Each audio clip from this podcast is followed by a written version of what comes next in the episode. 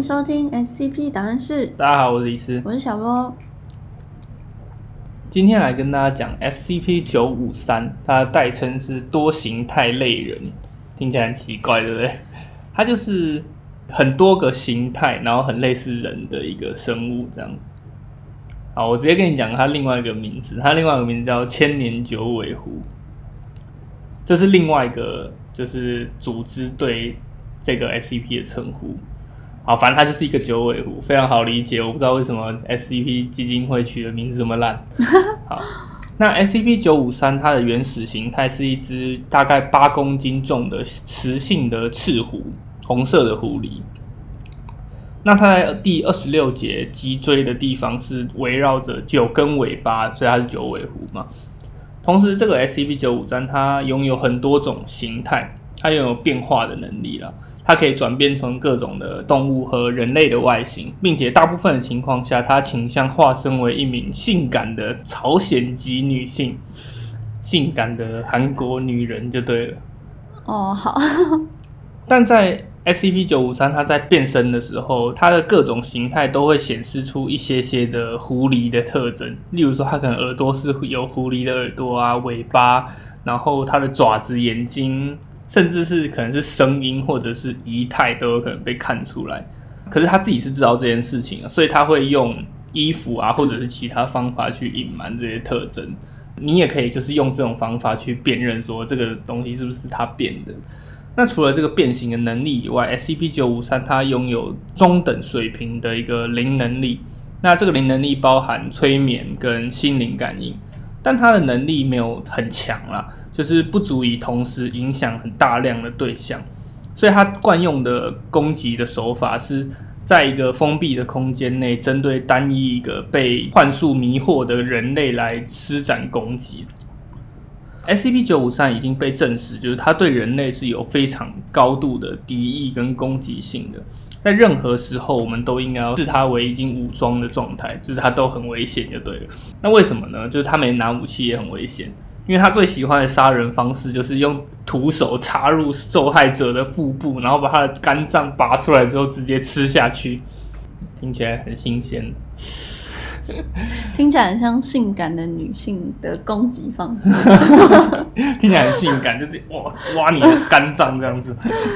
好，那如果时间充足的话，这个 SCP 九五三它会慢慢的把受害者杀死，然后把他的皮剥下来，并且就是他会看上去非常享受这个过程，他就很喜欢杀人啦。那他曾经在好几个事件里面用幻术来进行凶杀。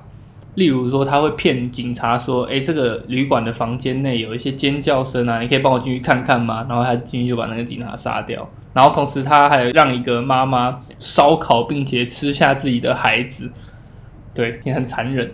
还有一个比较特别，就是他在一个那种动物的那种受控同好会有系统性的用这个能力杀死二十七个人。这个动物同好会这个事件，其实就是我等下要讲的最后一次 SCP 九五三被抓捕的事件。SCP 九五三跟基金会最早的接触记录是在二战结束不久之后的韩国釜山。你知道釜山吗？釜山行的那个，对对对，火车那是火车那个。嗯，对对对。啊，根据记录，SCP 九五三曾经六次逃脱基金会的收容，有六次被抓回来。在最后一次逃脱的时候，SCP 九五三就是有很长一段时间都没有消息，因为他如果跑出去，他常会杀人还是怎样的，他就都没有消息，不知道为什么。一直到某次他在美国宾州就是举办的那个我刚刚所说到那个受控的同好会突然出现，然后杀死了二十几个工作人员跟参加者。什么是受控同好会？就是喜欢兽耳啊，就是尾巴那种，你知道吗？你说变装的还是真的喜欢动物的兽？变装的，变装的哦。对，他们会做那种动物的衣服穿身上那种。哦，对对对，好好理解。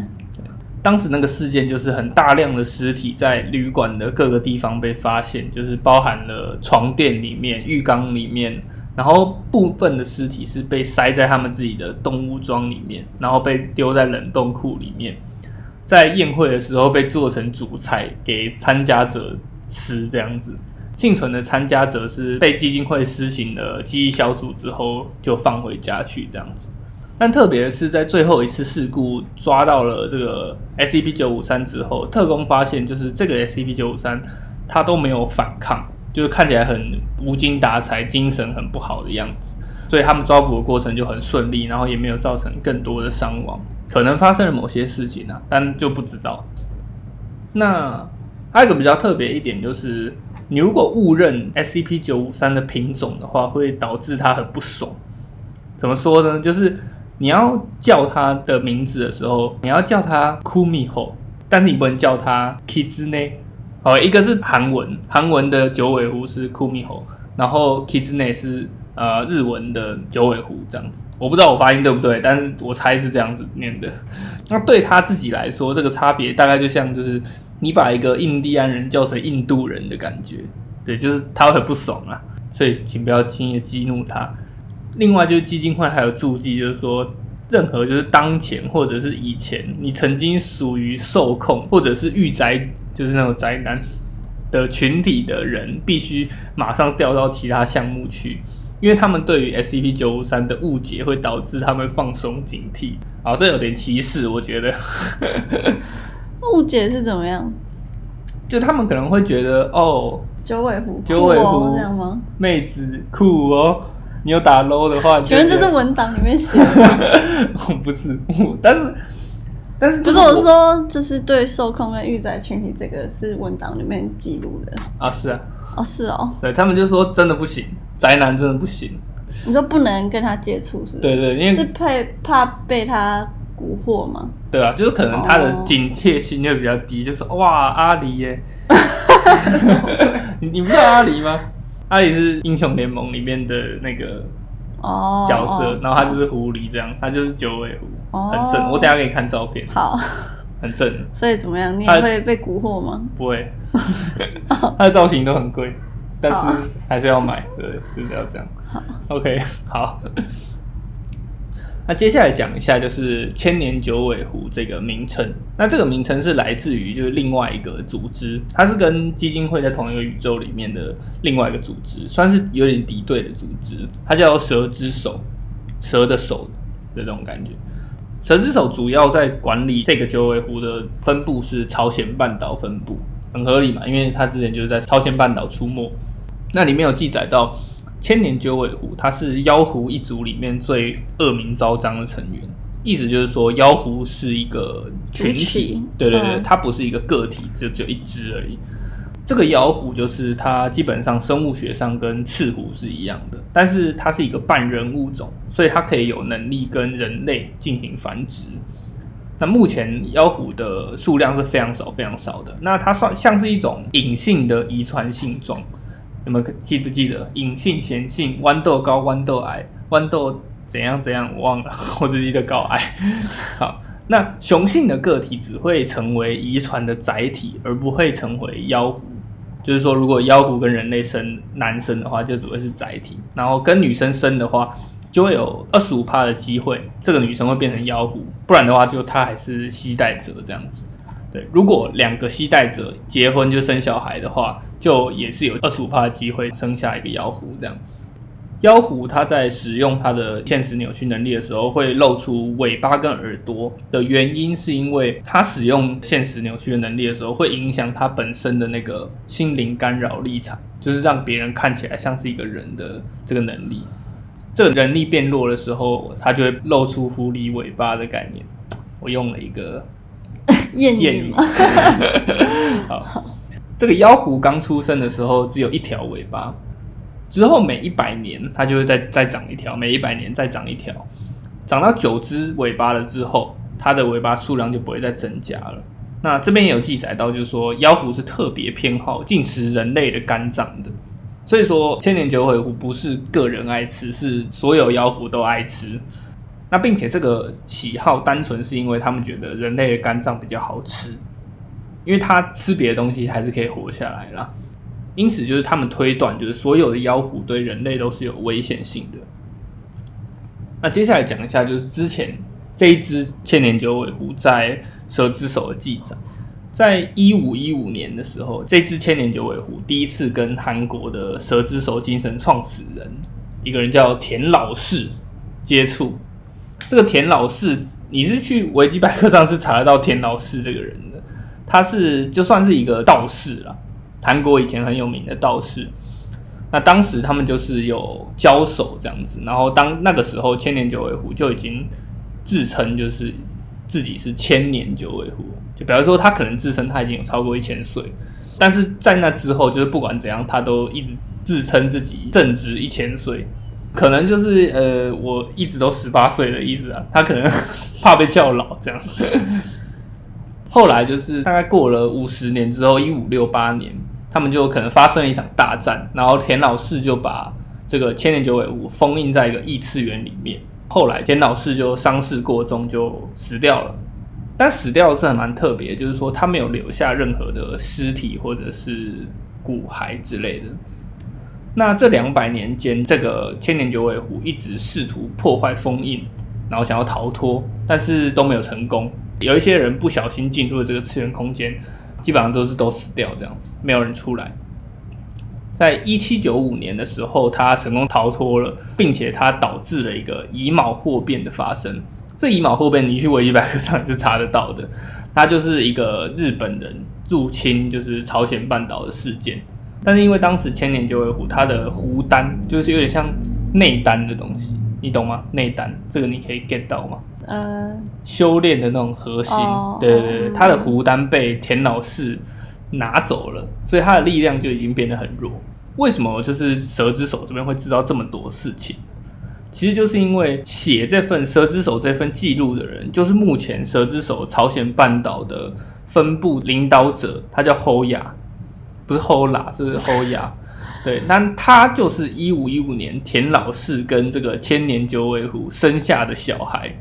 这有点奇怪哦，什么意思？所以他们交手是怎么交手？老四就是，呃，田老四就是跟九尾狐交手之后，把他的呃狐丹拿出来之后，就二二二，就交手二，就 这很不合理耶。好好，没关系，你继续说。所以他这个人是一个男生，就是侯雅是一个男生。嗯，他是现存已知唯一一个男性的妖狐。为什么我会知道他是妖狐呢？因为他一五一五年就出生了，他现在还活着，他可能自己也可以数自己的尾巴这样子。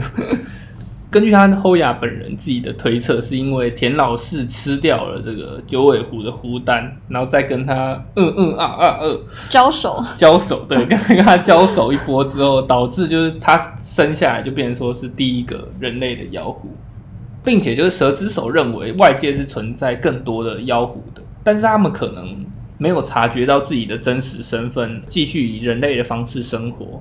那侯雅本人就是认为说，哎，那这些新的妖狐，如果他可以作为人类生活的话，那我们就帮他保守这个秘密就好。所以后亚人还蛮好的嘛。蛇之手听起来是一个很坏的组织啊，在本来的基金会故事里面，但侯雅感觉还 OK，他的名字听起来很是一个好人。好，那最后我们来讲一下，就是九尾狐在整个历史啊神话上面的背景好了。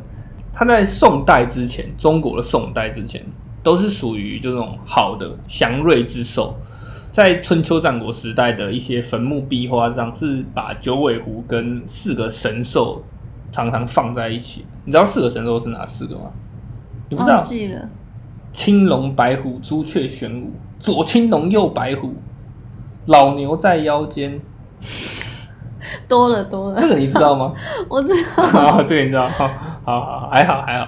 那在宋代之后，九尾狐才开始就是偏向那种魅惑啊、欺骗的形象，一直到明代的小说《封神演义》之后，这个九尾狐的邪恶形象大致就固定了。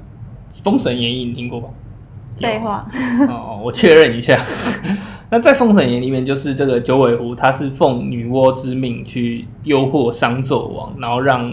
周武王去呃讨伐商朝这样子，那当时就妲己嘛，然后做了很多坏事，然后商朝就 GG 了。但最后就是女娲觉得她作恶太多，就把他交给姜子牙，就被斩首了。就是其实我还觉得还蛮不合理的，因为不他不是派他去吗？对，就是我我一我之前在看《封神演义》的时候，我就觉得这一段超不合理。我觉得，哎，你就叫你叫人家去干这件事情啊，你也没有跟他说不能怎样，可以怎样，他就是一个妖怪啊，他根本就人类对他来说就是不同的种族，他也不会预期说，哎，女娲你叫我去那边把这个国家搞爆，我不可以干嘛，可以干嘛？我就觉得超莫名其妙。然后女娲就觉得他作恶太多，就把他砍头了。就我我觉得真的是莫名其妙哎。女娲会不会太机车？她就是惯老板，你知道吗？就是，哎，你去把那个东西弄好就对，弄弄不好我管你怎样，你就把它弄好。然后弄好之后，老板就说：“哎，你怎么可以这样子？你是这个方案不对啊，怎么会这样子？我们这样子亏钱呢？”然后你就说：“哎，老板，我以前都没有怎样啊，算了，我抱怨太多了，没事。”情绪很满哦。好，不管我帮妲己抱怨结束，但他本身还是做了一些坏事啦，对。那最后我们来讲一下，就是日本的玉藻前，这个你要知道吗？不知道哦，它就是一个白面金毛九尾狐，据说是中国还是印度过去的，是日本的传说吗？对对对，日本的三大妖怪之一，九吞童子、玉藻前跟另外一个忘记了，对 对。当时就是在日本的平安时代，就是有很多那种阴阳师嘛。嗯，安倍晴明，你知道吧？临兵斗者皆阵列在前。好，没关系。当时就是日本平安时代，她是玉藻前是一个原本她叫藻女，海藻的藻，然后女生的女。她是当时被选到鸟羽天皇的这个妃子，然后因为她长得很漂亮，然后又很聪明，所以后来就被赐名叫玉藻前。我不知道为什么，反正就是取名叫玉藻前。他就后来就权势越来越大嘛，因为受宠关系。然后不久之后，天皇就突然生重病，然后就卧床不起，御医也不知道到底是什么原因。然后后来是一个阴阳师安倍太臣，他判明说：“哦，就是你玉藻前在作怪。”然后他就把玉藻前驱逐了。那这个安倍太臣就是安倍晴明的孙子。然后他一路就被阴阳师带着八万个士兵追杀，八万个士兵追杀一个人，这样感感觉超没效率的。好，不管，反正这是他也蛮会躲的吧？不然八万士兵追干嘛？一个他就一直哇，一直狂跑这样子，然后最后他就被杀死了。啦。细节有点复杂，但是反正他就被杀死了。然后他死掉之后，他的尸体就变成一个石头，他叫杀生石。日本其实还是有一个景点叫杀生石的。下次去日本，你可以有机会可以去看一看。但其实就就是一个，事实上它就是一个，因为在火山口，然后火山喷出了一些硫化氢、二氧化硫，还有一些砷的那种剧毒，然后导致生物啊或者是植物啊接触就会生病或者是死掉。对，就是一个很特别的景象，有点像小油坑那种感觉。小油坑上面也不会开一朵玫瑰花嘛，对不对？就是很荒芜的那种感觉。但就是因为它那边地形还蛮特别，就是旁边都是草，然后只有一小块是烂掉的地方。那整个九尾狐的主要在中国跟日本历史大概是这样。那韩国的九尾狐就不是很清楚。我记得好像有一个韩剧，就是不是有什么我的女友是九尾狐还是什么？有吗？可能要查一下。好，你也没在看，太久没追剧。因为这个基金会的九尾狐是韩国人啊。对啊，我想说他是不是也参考什么历史？我觉得有可能啊，但因为九尾狐就是到处都有。你今天原本一开始讲说，我第一次 第一直觉先想到那个火影忍者。哦，对啊，九尾妖狐啊，我今天都没有讲到，好，我现在讲到了。哦，好，九尾妖狐，我帮你 Q 到。一尾、二尾、三尾、四尾，它超超详细，就是每一只都写。可是刚刚最后那个变成杀生石，这个有被证实它真的是九尾狐吗？还是它是被误会？你说玉藻前吗？对啊。哦，是啊，它是真的是九尾狐，因为它就是那个阴阳师就念了一个咒语，然后它就现出原形了。对对对。哦。不是，他如果是一个普通人，他怎么可能逃八万个士兵逃那么？我刚刚就想说一个。一个平凡女子，其实是一个超会跑步的平凡女子而已。那也是蛮，也是人才啊。她只是一个超会跑步，然后又会变死掉之后会变成杀生石的平凡女子而已，刚好刚好这样。哦，没有人，她她是刚好跑到那个火山口，然后就哦就死掉了，那边就变成杀生石，就觉得超莫名其妙。好啦，应该不是，他应该就真的是遇着钱了。嗯。那今天的分享大概就是到这边，好，呃，今天分享到这边，我们就下集再见喽，拜拜，拜拜。